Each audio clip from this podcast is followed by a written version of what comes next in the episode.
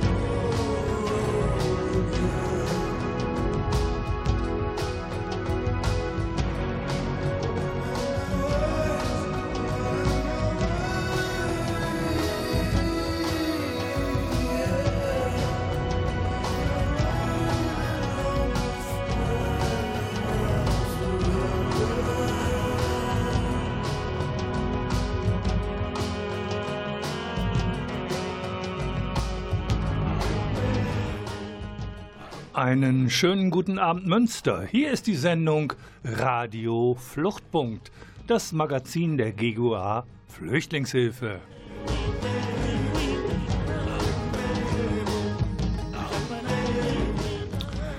Während ich mich schon auf meinen Studiogast freue, darf ich mich aber zuerst beim Medienforum bedanken für das Bereitstellen der Produktionsbedingungen und natürlich bei dem Mann hinter der Glasscheibe, der mir schon Kaffee gebracht hat, beim Klaus Blödo.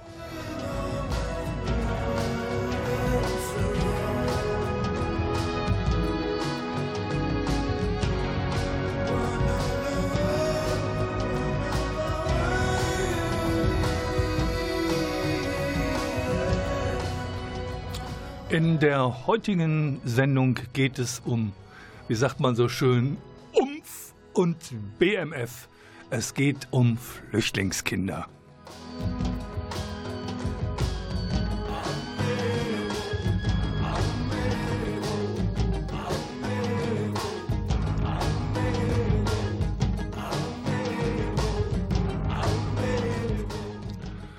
Am Mikrofon begrüßt Sie herzlich der Volker Maria Hügel und neben mir, wir müssen nicht so tun, als ob wir uns nicht kennen, sitzt meine liebe Kollegin Kirsten Eichler. Schönen guten Abend. Guten Abend, Volker.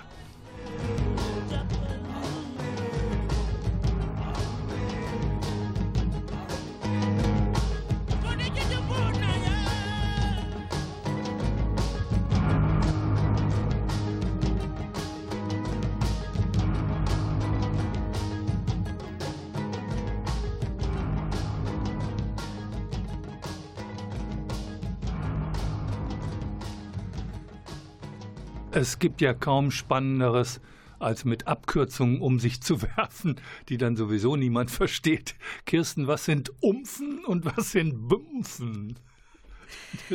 Vielen Dank, dass du es noch auflöst oder von mir auflösen lässt. Ähm, der Begriff oder die Abkürzung UMF steht für unbegleitete minderjährige Flüchtlinge. Mhm. Der bezeichnet junge Menschen unter 18, die eben alleine nach Deutschland geflohen sind Alleine? Also ohne, ohne Eltern, ah. ohne Personensorgeberechtigte, zum Teil vielleicht noch in einem Familienverbund, aber eben nicht mit ihren Eltern. Die jungen Menschen werden als UMF bezeichnet in der Abkürzung. Und im Gegensatz zu UMF gibt es dann noch das von dir eingebrachte Kürzel BMF. Bayerische Motorenwerke? Nicht ganz.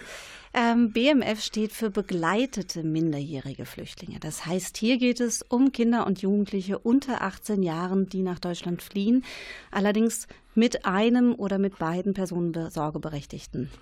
Jetzt habe ich, wir arbeiten ja nun beide im Projekt Q, Qualifizierung der Flüchtlings- und Migrationsarbeit. Das heißt, Kolleginnen und Kollegen wenden sich an uns und stellen Fragen in Bezug auf Einzelfälle. Und äh, ich stoße häufig auf eine andere Abkürzung. UMA. Was das. ist das und warum ist das doof? Auf die Abkürzung stoße ich auch zunehmend ähm, seit Oktober 2015, um genau zu sein.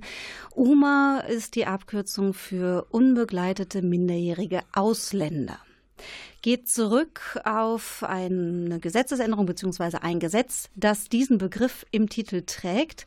Das ist allerdings ein Begriff, den wir ablehnen und auch zum Beispiel der Bundesfachverband unbegleitete minderjährige Flüchtlinge ablehnt, weil hier ja zwei Komponenten in dem Begriff Ausländer stecken, die unbegleiteten minderjährigen Flüchtlingen nicht gerecht werden. Zum einen haben wir die Situation, dass der Begriff Ausländer zwar rechtlich Menschen beschreibt, die eben nicht die deutsche Staatsangehörigkeit besitzen und auch rechtlich verwandt wird, aber es macht natürlich die Unterscheidung auf zwischen die Menschen gehören dazu und die gehören nicht dazu, Inländer, Ausländer.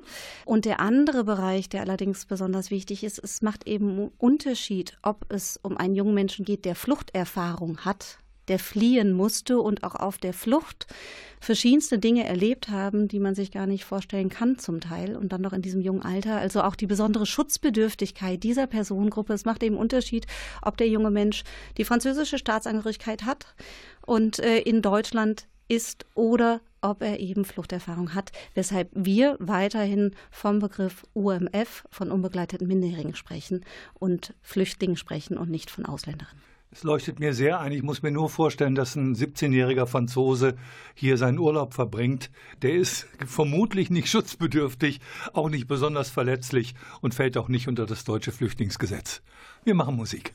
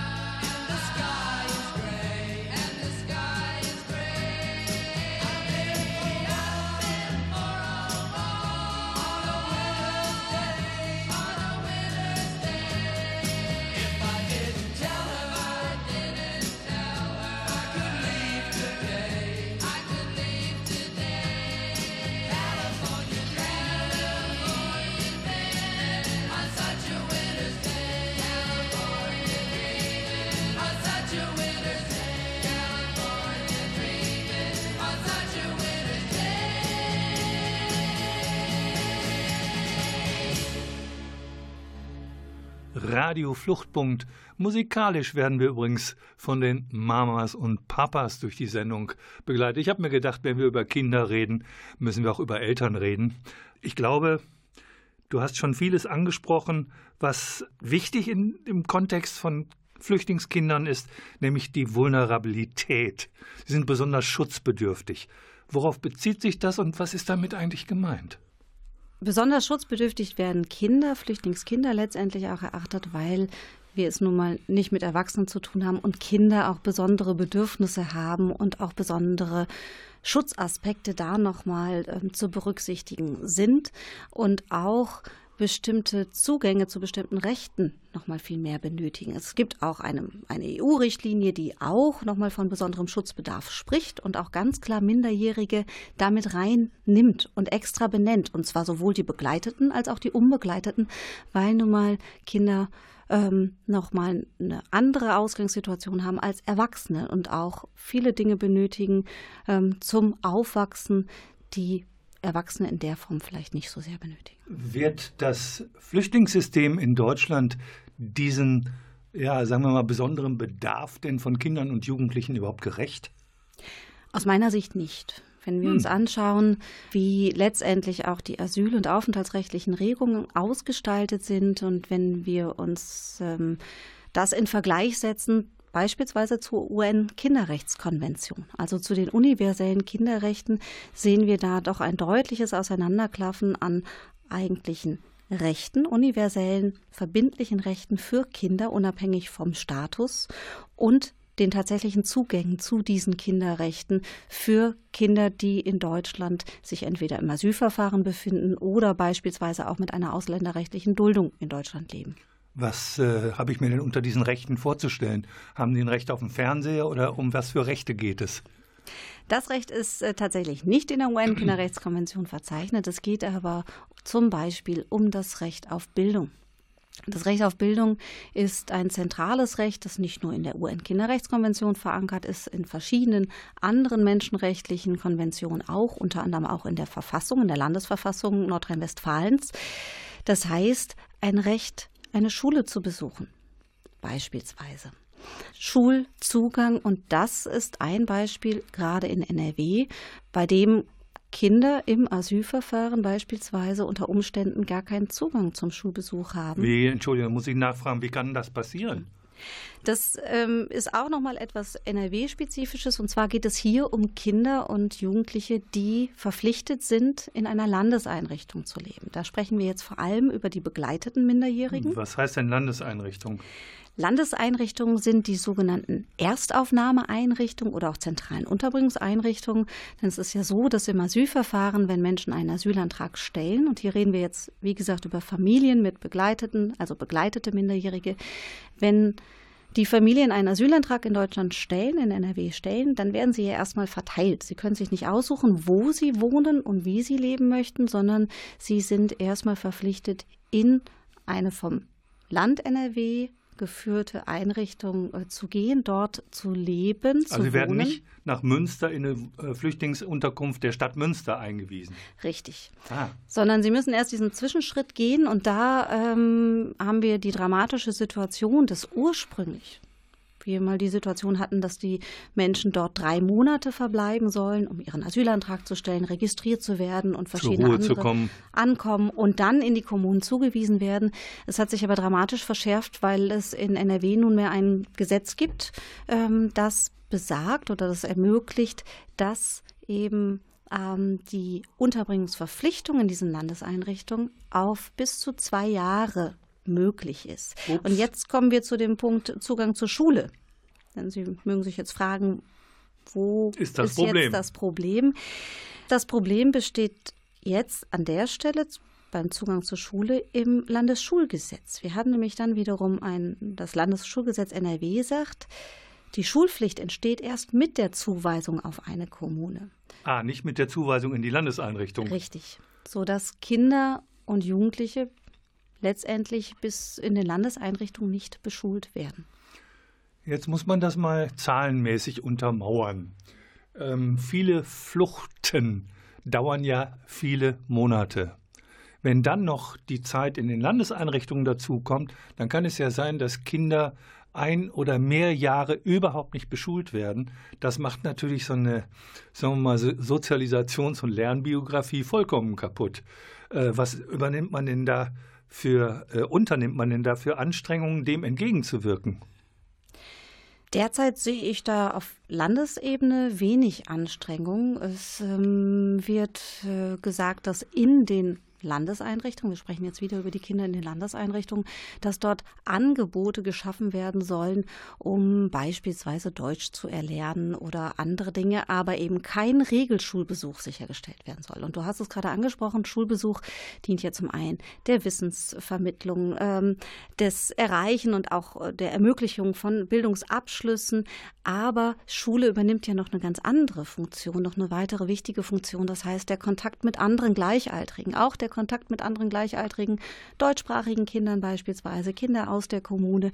Ähm, es bietet einen regelmäßigen Alltag. Ähm, es dient auch der Entwicklung der Persönlichkeit ähm, und Entfaltung der Persönlichkeit. Das heißt, es übernimmt ganz viel. Und ähm, NRW hat bislang nicht angestrebt, das Schulgesetz zu ändern oder auch Kinder generell aus den Einrichtungen möglichst schnell zuzuweisen, sondern es geht hier nur über Überlegungen, irgendwie ähm, Angebote zu schaffen, die dann aber in diesen Einrichtungen stattfinden, die weit entfernt vom Regelschulbesuch sind und diesen auch in keiner Weise ersetzen. Jetzt sagt mir mein Hirn, wir haben in Nordrhein-Westfalen den besonderen Zustand, dass wir ein MKFFI haben, also ein Ministerium Kinder, Familie, Flüchtling und Integration, was sowohl für das Aufenthaltsrecht zuständig ist, das Ministerium, als auch für die Kinderrechte. Und da sich das so enorm beißt, machen wir erstmal Musik.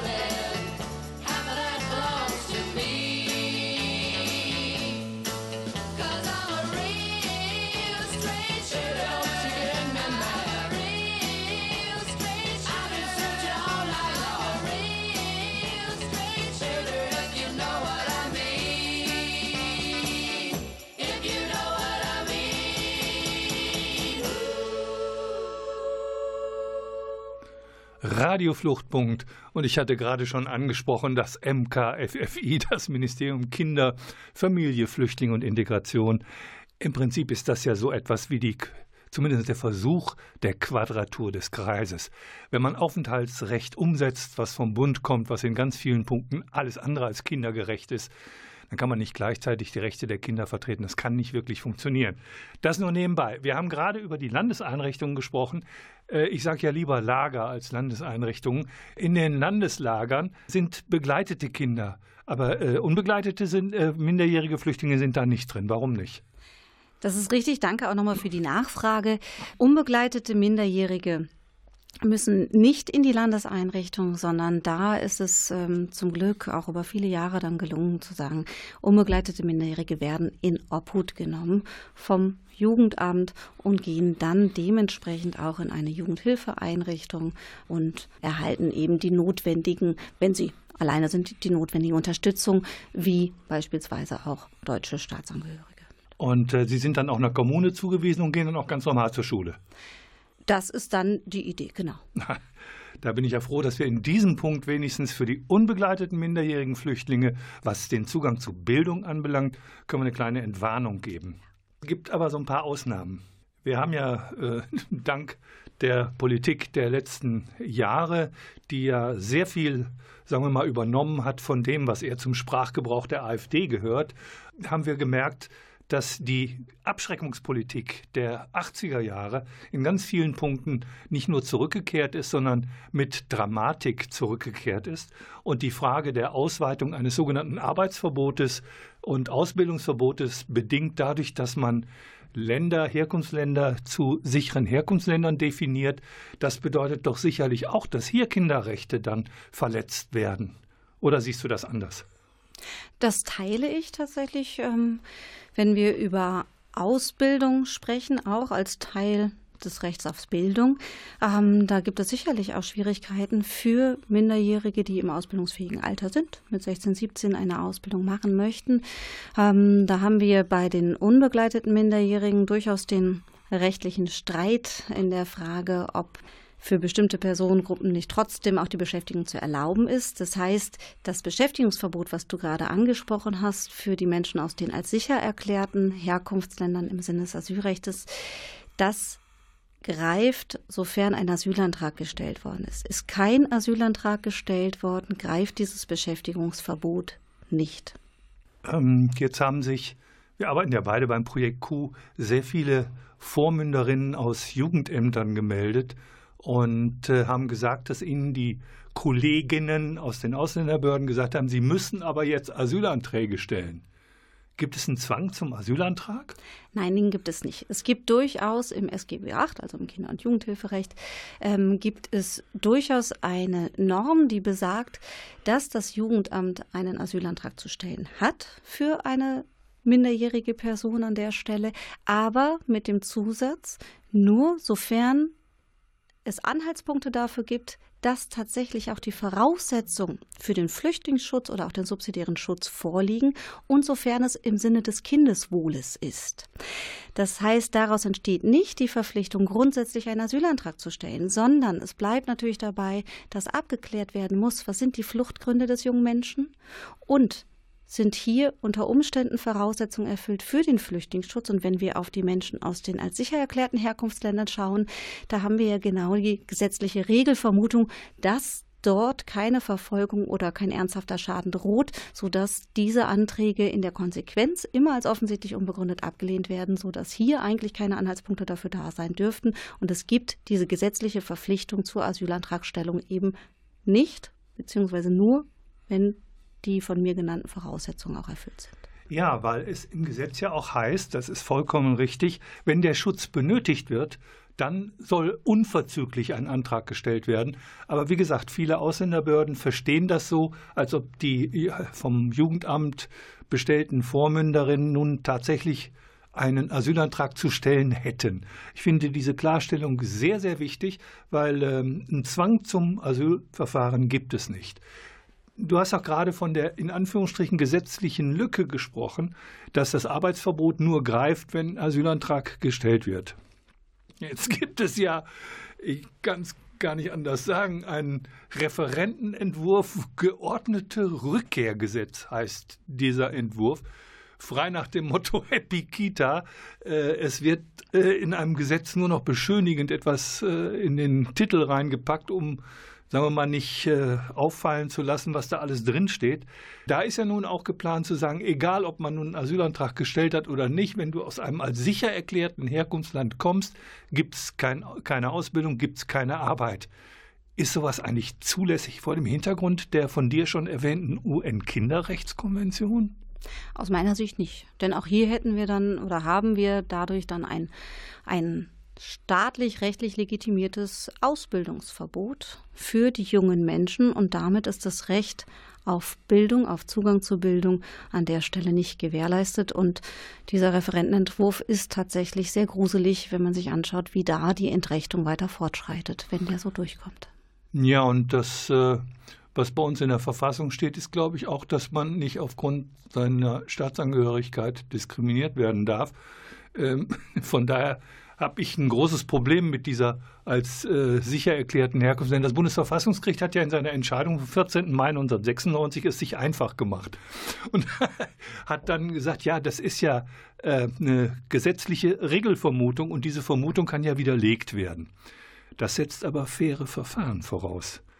Also meine Erfahrung, ich vermute, dass das bei dir nicht anders ist, ist aber so, dass zu fairen Verfahren ganz oft äh, begleitende Hilfen gehören, die für viele nicht erreichbar sind. Das teile ich. Das teile ich an der Stelle. Und wenn wir auf die ähm, Verfahren, auf die Asylverfahren von Menschen aus den als sicher erklärten Herkunftsländern schauen, dann haben wir ja gerade hier auch die Vorgabe, auch die gesetzliche Vorgabe zum Teil, dass diese Verfahren beschleunigt bearbeitet werden sollen. Da bleibt auch an der Stelle gar keine Zeit, genau hinzugucken. Hier muss man genau hingucken, gerade wenn es eine gesetzliche Regelvermutung der Sicherheit gibt, dann muss ja eigentlich umso genauer geschaut werden, wenn eine Person diese Regelvermutung widerbricht. Und vielleicht noch mal zu der Absurdität auch dieser Pläne, das Beschäftigungsverbot auch rechtlich zu implementieren, wenn die Menschen keinen Asylantrag gestellt haben. Es ist völlig absurd. Auf der einen Seite werden die Menschen aus diesen Ländern als Asylbetrügerinnen diffamiert, wenn sie einen Asylantrag stellen. Stellen sie keinen, wird ihnen Rechtsmissbräuchlichkeit unterstellt, um das Arbeitsverbot ähm, zu umgehen. Das heißt, die Menschen können es da an der Stelle auch den Überlegungen aus dem BMI nicht recht machen. Das heißt, sie können es nur verkehrt machen. Ja das ist ja ähnlich wie mit der guten oder schlechten Bleibeperspektive. Ich glaube ja, dass man das immer nur am Ende eines Prozesses sagen kann, ob jemand diese gute oder schlechte Perspektive hat. Wir reden ja seit Jahren von dieser guten Bleibeperspektive bei ganzen fünf Herkunftsländern und ansonsten bei einer schlechten Bleibeperspektive eigentlich von allen anderen, inklusive derjenigen, die aus einem scheinbar als sicher erklärten Herkunftsland kommen. Worüber wir noch gar nicht gesprochen haben, das machen wir auch erst gleich nach der Musik, das ist die Frage, wie kann Mensch und vor allen Dingen Kind oder Jugendlicher im Familienkontext leben. Und ähm, das ist eine Sache, da muss man an ganz vielen Punkten, glaube ich, sehr schwer atmen. Deswegen gönnen wir uns jetzt etwas Musik.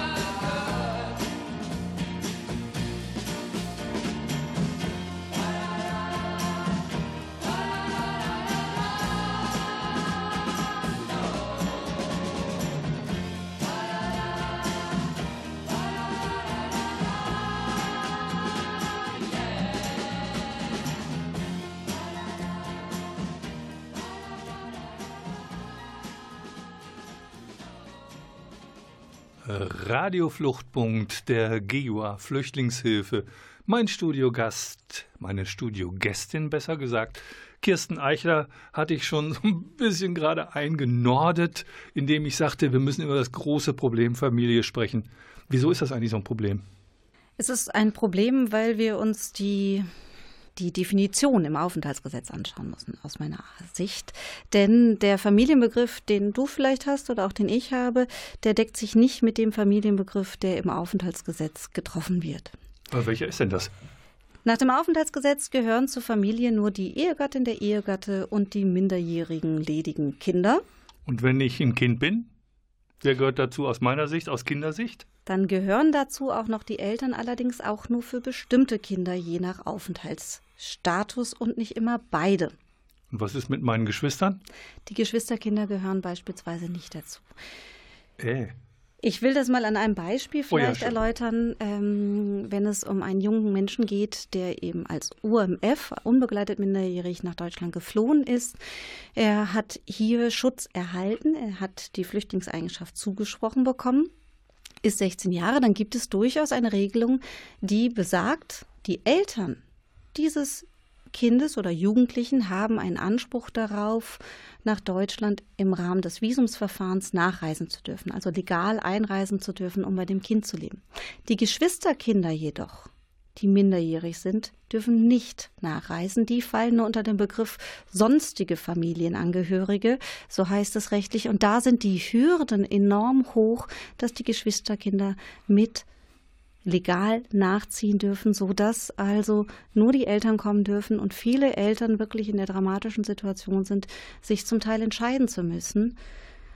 Wollen Sie mit dem 16-Jährigen, der jetzt hier anerkannt ist und einen Anspruch darauf hat, seine Eltern nachzuholen, hier leben? Aber was ist mit den anderen Geschwisterkindern, mit den anderen Kindern, die dann noch im Herkunftsland oder in einem Transitstaat verbleiben müssen? Ja, oftmals trennen sich ja dann die Eltern. Ein Elternteil kommt nach, hofft, dass es selber hier einen Status bekommt, um dann Mann und Kinder nach oder Frau und Kinder nachkommen zu lassen.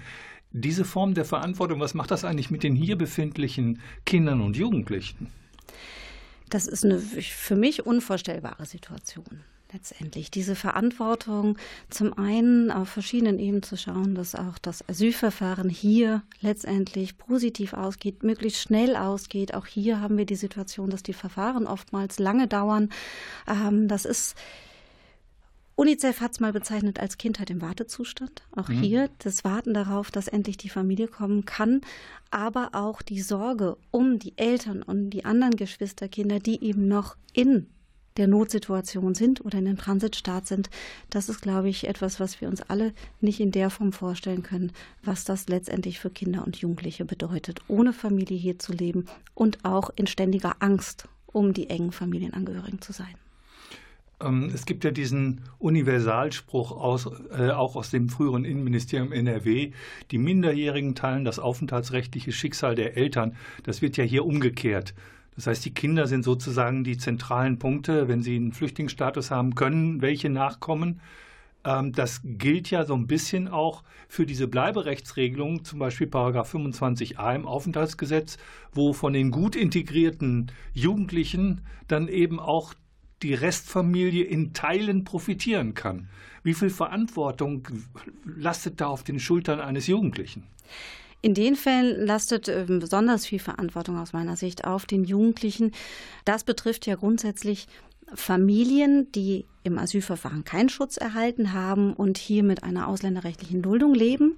Das heißt, die Abschiebung ist erstmal nur ausgesetzt, das ist eine Voraussetzung. Und es sollte hier die Möglichkeit geschaffen werden, dass eben bestimmte Jugendliche und Heranwachsende ein Aufenthaltsrecht bekommen sollen in Form einer Aufenthaltserlaubnis.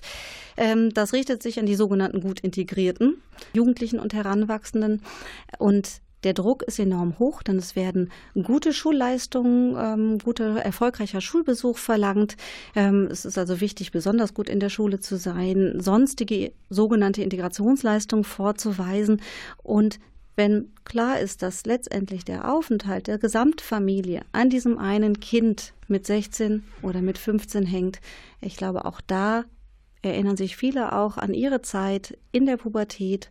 Ähm, da kommen so viele Dinge zusammen. Das ist ein enormer Druck, hier die ganze Familie zu sichern, ähm, und unter den widrigen Umständen mit einer Duldung dann noch so gut zu funktionieren. Ich stelle mir gerade vor, ich wäre Vater eines 15-jährigen Schülers, dessen Leistungen absacken, weil er gerade mehr Lust und Spaß hat, tanzen zu gehen oder sonst was zu machen ich würde den ja ganz schön lang machen, damit er zur Schule geht, weil sonst die ganze Familie ja und ihr Aufenthalt dranhängt.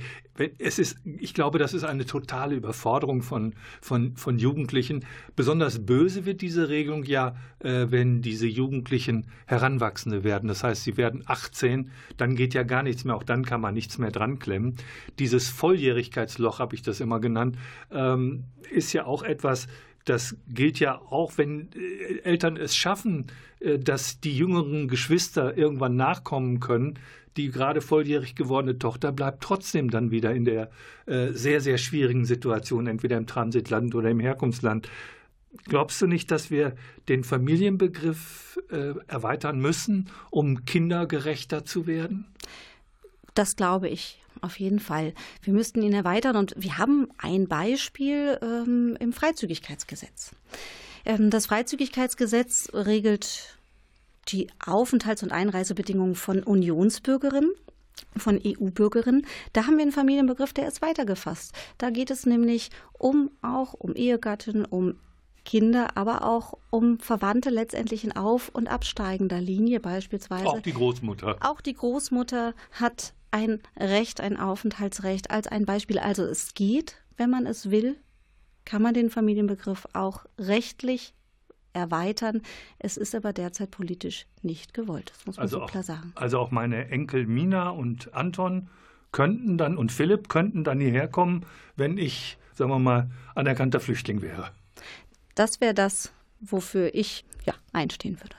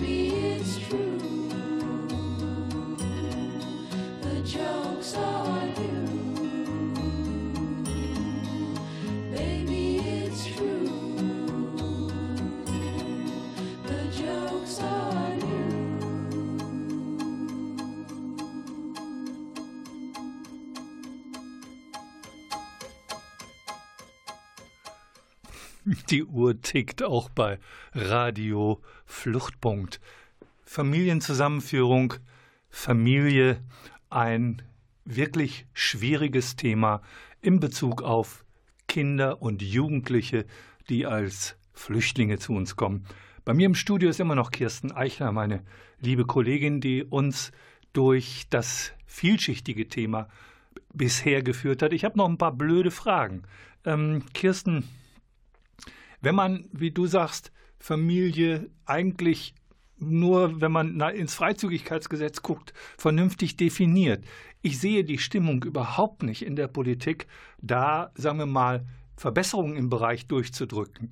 Ähm, wenn das aber so konkret gegen Verfassung, gegen Landesverfassung, gegen meine Kinderrechtskonvention verstößt, kratzt das gar keinen mehr? Ehrlich gesagt habe ich das Gefühl, es kratzt wenige. Ähm, vor allem an der Stelle ähm, oder an der Stelle, an der dann auch eben die rechtlichen Regelungen nicht entsprechend angepasst werden, nicht verändert werden.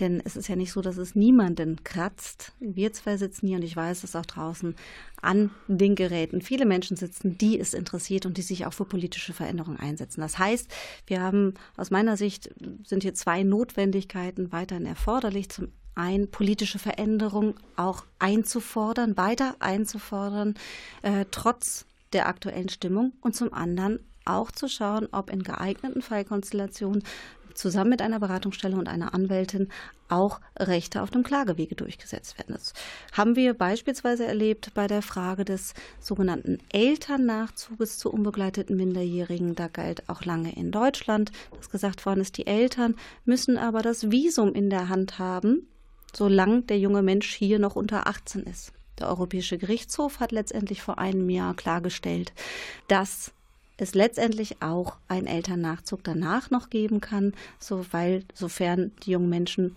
minderjährig eingereist sind und minderjährig ihren Asylantrag gestellt haben.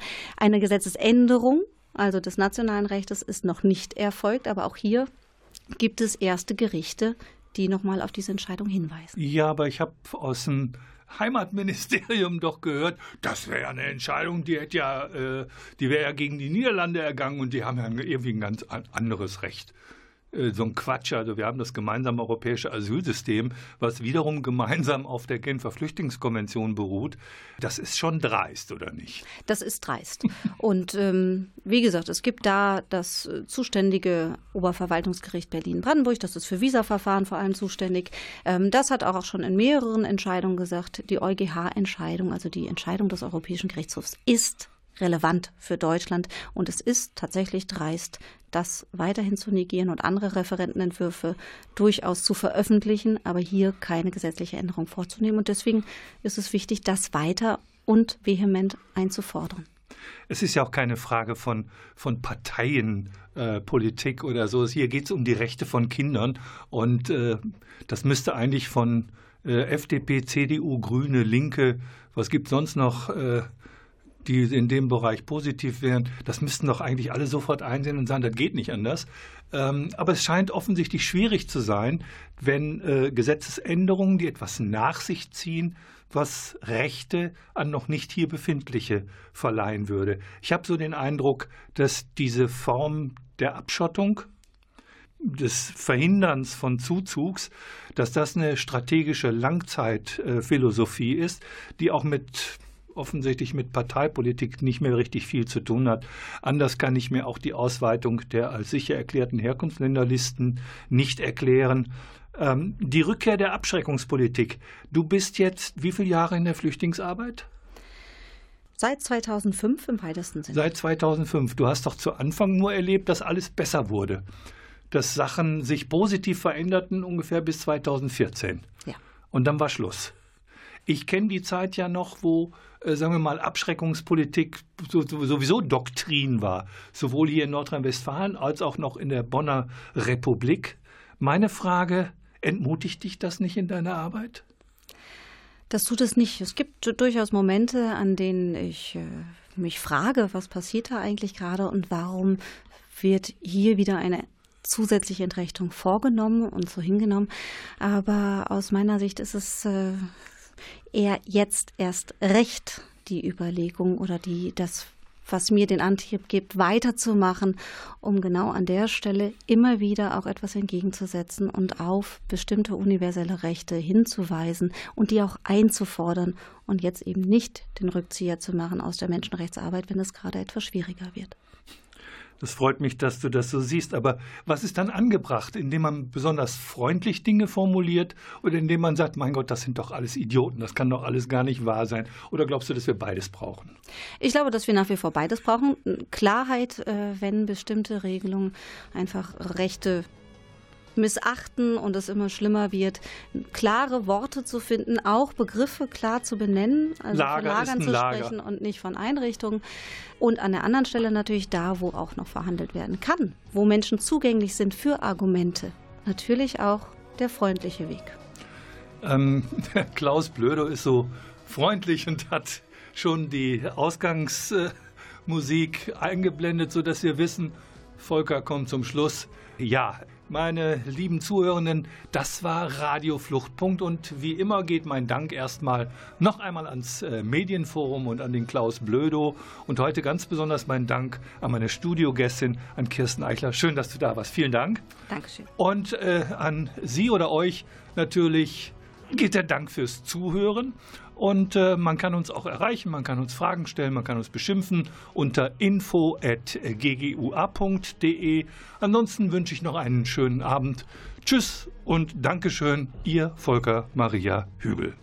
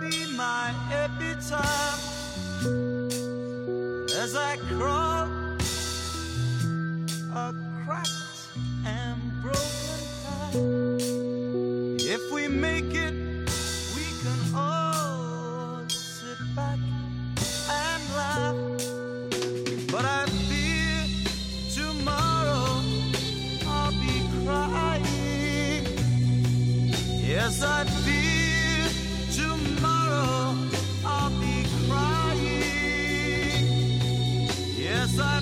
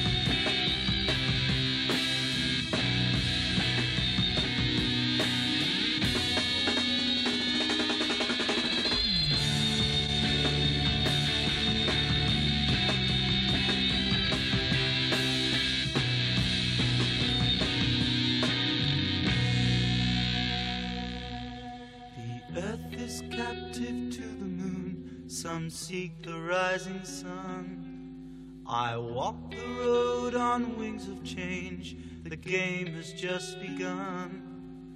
The purple piper plays his tune. The choir softly sing.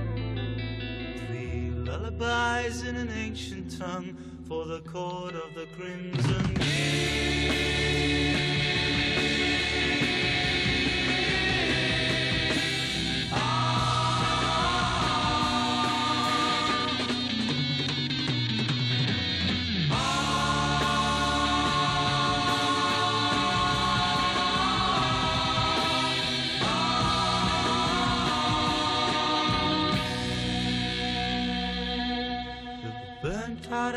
Suburban men put shutters on the dreams.